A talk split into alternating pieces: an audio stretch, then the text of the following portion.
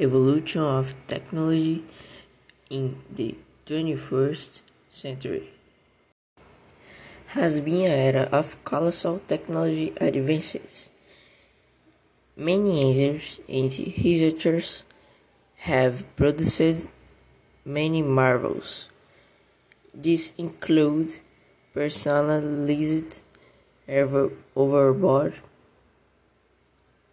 pervasive smartphone, and self-driving cars. These devices were unknowable a decade and a half ago. Gone are the days of buying huge VHS tapes to watch movie and listen to music. Nowadays, certain nostalgic items are fading into store.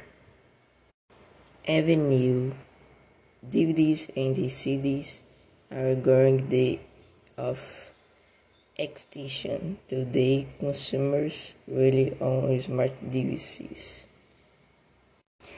This includes mobile entertainment and managing the, their daily activities. Consumers listen to music, watch movies, or play games with a few taps on screen. Devices continue to grow more powerful and faster, and the users can achieve anything in smartphones, tablets, or lap in laptops. For instance, casino fans can play their favorite casino games online.